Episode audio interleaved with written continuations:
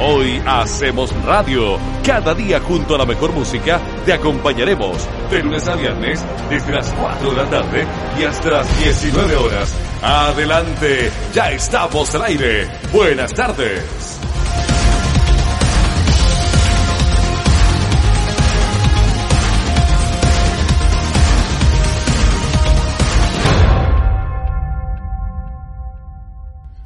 Claro, 15 y 42 y ya estamos en contacto con el senador Juan Pablo Letelier. Senador, ¿cómo le va? ¿Cómo está usted? Muy, muy bien, muy buenas tardes. Oiga, alcanzó a escuchar el audio, ¿no, senador? Sí, pero no supe de quién era. De, del ex fiscal Carlos Gajardo. Ah, bueno, dime de quién era, ahora lo entiendo. ¿Por qué? Explíquemelo, explíquemelo. Ah, por favor, si es un pinturita, a él le gusta su forma, pero comienza a hacer aseveraciones que no tiene cómo demostrar, esa es la verdad. Y por tanto, me, no me sorprende al saber de quién es. Oiga, me sonaba que tiene que ser alguien así. Pero llama la atención de que se lo dijo en la cara a Largo Ver y a Chaguán, ¿sabes? No, no, lo que me llama la atención es la demencia de una persona que fue fiscal y que varias veces no pudo um, garantizar que administraran justicia en el país. Los fiscales son los que tienen que investigar.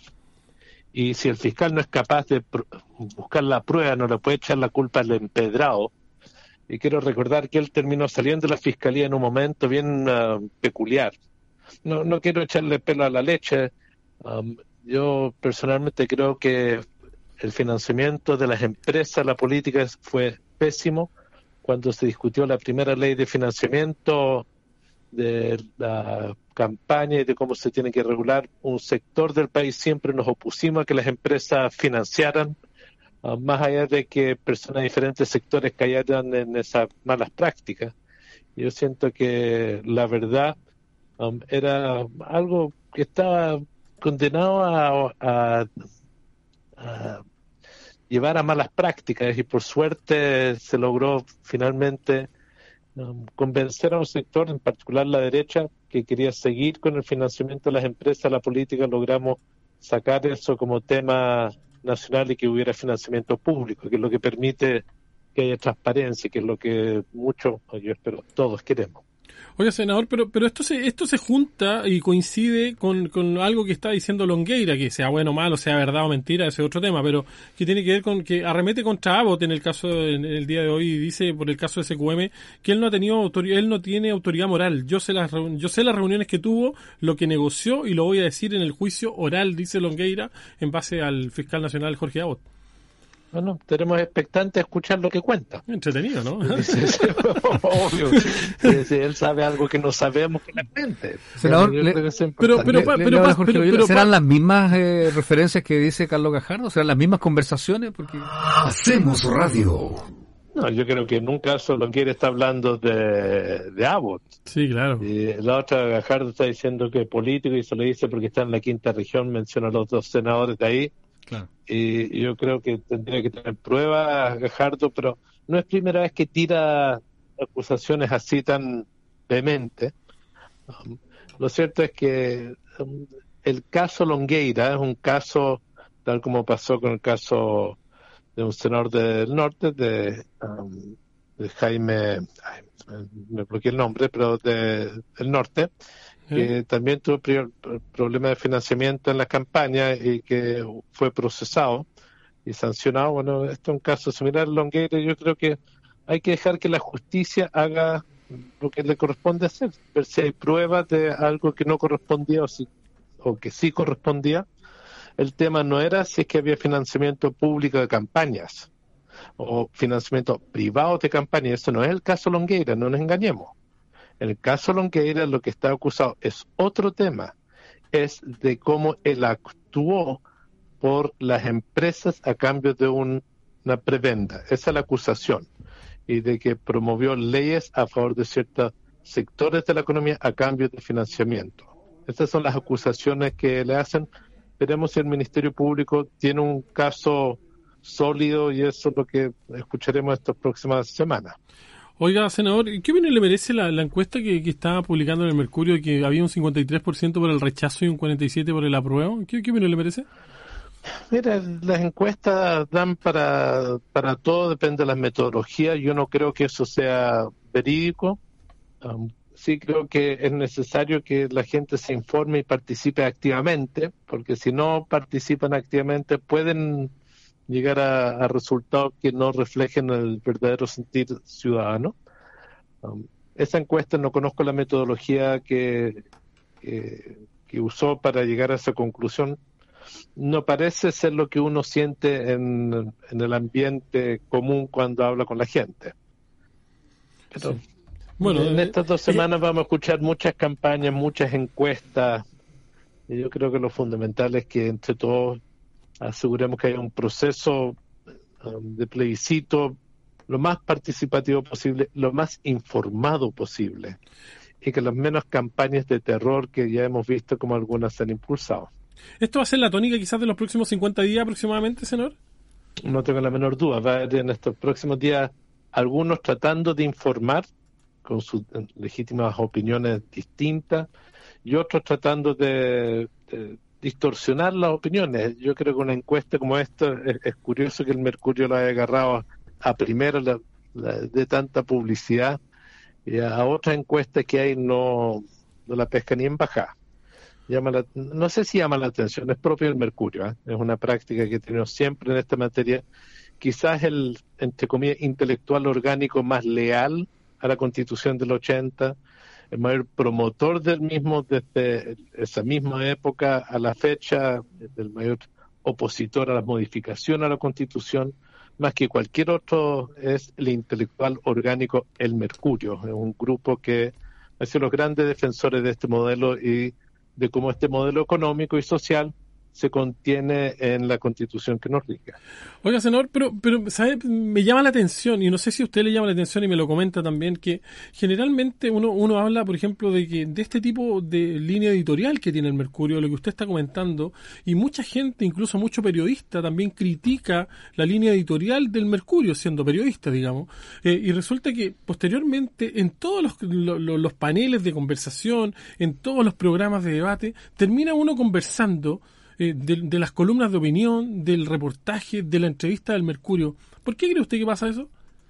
Bueno, a ver, es un medio de comunicación que importante, ejerce eh, sí, importante, ejerce influencia, tiene una variedad de áreas que cubre con un, un elenco de periodistas diversos, dependiendo si estamos hablando de los periodistas expertos en cultura, o en deporte, o en economía, porque hay bastante especialización um, de notas, está la gente que está en crónica, eh, que son, es la pelea día a día, que están sacando la información, o los que están en las editoriales, y las editoriales es la línea de, como de los intelectuales orgánicos del diario, y en eso nunca se han apartado de su conservadurismo severo en materia política, ideológica y económica. Yo diría que hace una línea muy, muy fuerte en esa materia um, y ahí hay poca diversidad. En la línea editorial del Mercurio yo creo que los últimos 30, 50 años poco ha cambiado.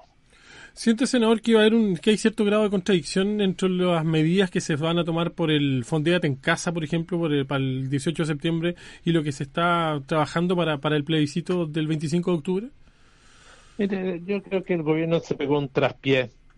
No sé bien dónde estuvo el origen de ese traspié dando señales contradictorias, porque es evidente que pensando en la pandemia, control del virus, control de propagación de contagio, no se puede tomar todas las comunas en las mismas condiciones, algunas que están con cuarentena, otras que están en diferentes fases ya con ese dato era muy raro que el gobierno dijera, mire, vamos a hacer chip libre durante tres días.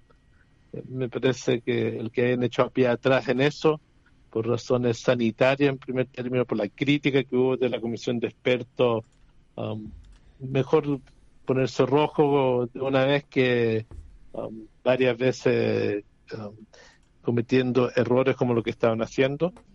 Y yo espero que la tónica sea cuidar a las y los chilenos. Estamos viendo en esta última semana que sí, uno puede ir recuperando de a poco si nos cuidamos una cierta otra normalidad que va a permitir que uno pueda ir perfectamente a votar sin ninguna dificultad en un plebiscito en octubre, pero necesitamos que la autoridad sea coherente en su quehaceres y no establecer relajamientos inconducentes como el que casi um, se planteó para efecto de la fiesta del 18.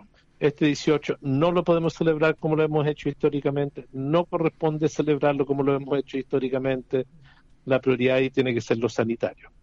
Senador, le habla Jorge Loyola. A propósito de coherencia, el, el intendente de la octava región, Sergio Yacaman, dice, mi rol es representar la realidad de la región y sería incoherente retractarme. Yo lo mantengo. Finalmente tuvo un gallito que se lo ganó el gobierno, ¿ah? donde las, eh, final, eh, en definitiva las comunidades que estén en cuarentena no van a tener permiso para la fiesta patria.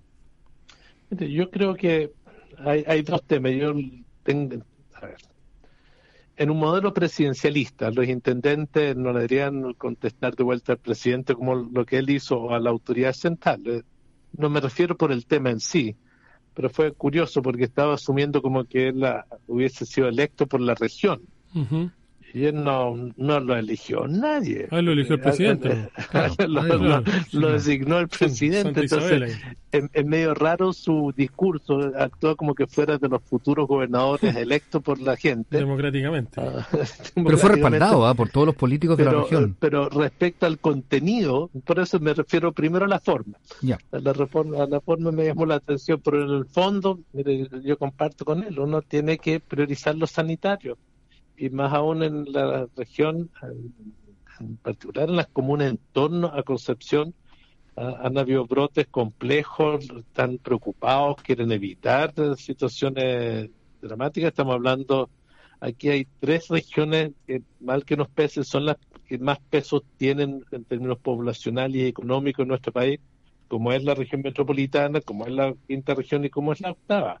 Y por tanto, estamos hablando de algo sobre una región que tiene mucho peso um, numérico en nuestro país. Yo creo que el intendente no está haciendo más que reflejar una inquietud y de ahí el apoyo transversal. Yo en lo sustantivo comparto la opinión que dio. Tiene mucho peso y está muy complicada, digamos, por otro lado, sanitariamente. Así es. Jorge. Sí, bueno, eh, eh, volviendo un poco al tema de la encuesta, hay otra encuesta circulando que tiene que ver con Ipsos y que dice que eh, el presidente Piñera está en la tercera posición en términos de liderazgo latinoamericano y de mejor evaluación. Ah, sí, claro. Entonces, ahí uno se pone a pensar y, a mirar hacia, hacia el lado eh, ¿cuál, será la evaluación que hacen? ¿Cómo la estarán haciendo? ¿La estarán haciendo desde el punto de vista político, desde el punto de vista económico, desde el punto de vista sanitario?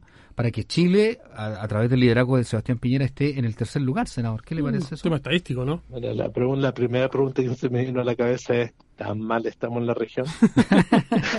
Fue lo que yo comenté en la mañana. ¿Cómo los otros? estuve pensando así rápidamente, cuando uno piensa Venezuela, Brasil, Venezuela, Brasil, la crisis política en Bolivia, la crisis política en Venezuela, que ha sido muy, perdón, en Perú también, que ha sido muy dura, las dificultades que han habido en Ecuador, la inconsistencia de México hoy en día.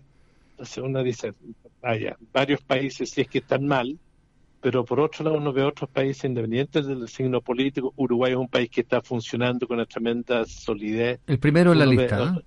Uno ve Panamá como países que están en situaciones de coherencia. Entonces, no sé cuál es el parámetro de la respuesta en cada caso. Um, tenemos economías como la colombiana, que siempre es una sorpresa que a pesar de las guerras civiles durante más de 50 años tiene una capacidad de mantener un desarrollo económico expectante. Pero no, no sé de cómo arman esa encuesta. El que el presidente, si el presidente Piñera tiene el tercer liderazgo de la región, tenemos que preguntarnos qué nos está pasando en la región, en América Latina, sin duda en materia de contagio nos ha ido mal, muy mal con la pandemia. Es una región que ha pegado un retroceso en lo económico con el aumento de los niveles de pobreza y perdiendo una década y media o dos del avance económico. Um, es, es preocupante y hemos tenido, sin duda, retrocesos democráticos en el continente como hace mucho no teníamos. Y eso nos debería preocupar a todos, porque los temas de tolerancia no es la tónica principal. Uno lo ve, reitero, en los países vecinos con crisis política grande en Bolivia y en Perú, que es complejo. Um, tenemos que preocuparnos. Yo creo que es real lo que ha pasado en Brasil, que es la principal potencia económica de la región, el país continente que nos acompaña en Sudamérica. Um, yo creo que nosotros que somos una economía pequeña en términos relativos de 18 o 20 millones de personas, Bueno, el vecindario ha estado bien complicado este tiempo. Yo creo que entre todos tenemos que ver cómo ayudar. Abro comillas, Carabineros se está convirtiendo en una organización política paramilitar, cierra comillas, frase del senador Juan Pablo Letelier. ¿Me lo explica, senador, por favor? Mira, yo sentí una vergüenza tremenda con Carabineros de Chile. Y lo voy a tratar de explicar de la siguiente forma, Eduardo. Con el estallido social, um, uno vio muchas cosas. Sí, claro. Y uno vio tragedia. Y uno vio uh, pérdida de vista de muchas personas. Y uno se indignaba, yo soy de aquello. Mis hijos bastante más indignados y más verbales que yo en expresar su rabia con carabineros de Chile. Y por cierto, creo que las generaciones jóvenes muy indignados. Uno de ahí habla, muchas deberían haber cambiado el, encargado de carabineros. El presidente Piñera no lo quiso cambiar, lo respaldó. Se hablaba de reformular carabineros, ya digamos, avanzar en la reformulación de carabineros entre toda una institución que el país necesita igual. Pero cuando ve el comportamiento de carabineros en esta última semana, con los camioneros por un lado, básicamente cuidándolos y escoltándolos, mientras a otros lo agarran a palo. Escoltándolos a palo, digamos. Y ve esta manifestación del rechazo y tienen todo su derecho a manifestarse. Creo yo, en democracia piden permiso, se manifiestan, al igual que la gente apruebo. Piden permiso, pero lo que ocurre en un caso, que en un caso Carabinero lo escolta, a mí me sorprendió ver en redes sociales que una persona que estaba filmando la manifestación de rechazo le terminaron agarrando a palo a la persona que filmaba y Carabinero la terminó deteniendo a, otra persona. Hacemos radio. La reacción de lo que pasó en cierta parte de la región metropolitana versus cuando se juntaron 60 personas, 50 personas en, la Plaza Italia. Que eran tensos. Pucha, lo, lo, llenaron de bombas lacrimógenas. Entonces, yo siento que si Carabineros no logra cambiar, realmente vamos a tener una mayor crisis de legitimidad. Parecen un grupo um, que está al servicio de algunos. Y eso es lo que ahonda la sensación de que en Chile no hay justicia, ahonda la, la, la sensación de que Carabineros está para ayudar a algunos y no para todos. Y eso es dramático, porque el Estado de Derecho, una de sus piedras angulares, no la única, pero una de sus piedras angulares es que las policías funcionen para respetar la ley, pero para todos parejos, porque como decía mi padre, ley pareja no es dura. Así es. Oiga, senador, lamentablemente nos queda un minuto y tengo que hacerle esta pregunta que tiene que ver con transporte. ¿Por qué quedaron fuera en el subsidio de, para, los taxis colectivos y todo ese tipo de cosas? Que, porque hubo subsidio para taxis y colectivos y dejaron que quedaron fuera los taxis ejecutivos a la hora de esta medida. ¿Por qué? ¿Cuál es la razón? La verdad no sabemos si el Ministerio de Hacienda los va a dejar afuera en el decreto ley 212, que es el que regula el transporte de pasajero menor y mayor. La categoría es taxis, la, modalidad de taxi turismo, taxi ejecutivo son submodalidades. La ley habla de microempresarios del transporte. No hay ninguna razón para que el reglamento los deje afuera. Se lo hemos dicho al Ministerio de Hacienda de aquí al viernes queremos conocer el reglamento, porque no deberían quedar afuera a mi juicio. O sea, hay mucha gente que está escuchando y que, le interesa esta, así que de aquí al viernes podemos tenerlo un poquito más claro, digamos. Sí, sin duda, y tiene que quedar claro también el gobierno de que no puede um, discriminar. Estos bonos son para los dueños de los taxis y para los conductores, y por tanto, si hay un dueño que tiene solo un vehículo, y si él no maneja el vehículo, corresponde que se paguen dos bonos, uno para el dueño y otro para el conductor. Ese es el otro gran tema que está pendiente del reglamento. Perfecto, senador Letelier, gracias por el contacto, como siempre, con Radio Rancagua y Hacemos Radio. Que tengan un excelente día, un abrazo. Un abrazo, buenas tardes. Ahí está el senador Juan Pablo Letelier conversando con el Hacemos Radio. Pausa y volvemos en la más antigua de Chile. ¿Qué jornada hemos terminado? Nuestro equipo de Hoy Hacemos Radio se despide hasta mañana. Tú eres nuestro mejor panelista. Tú eres nuestro mejor panelista. Te esperamos para que juntos hagamos radio en la 99.5. Buenas tardes.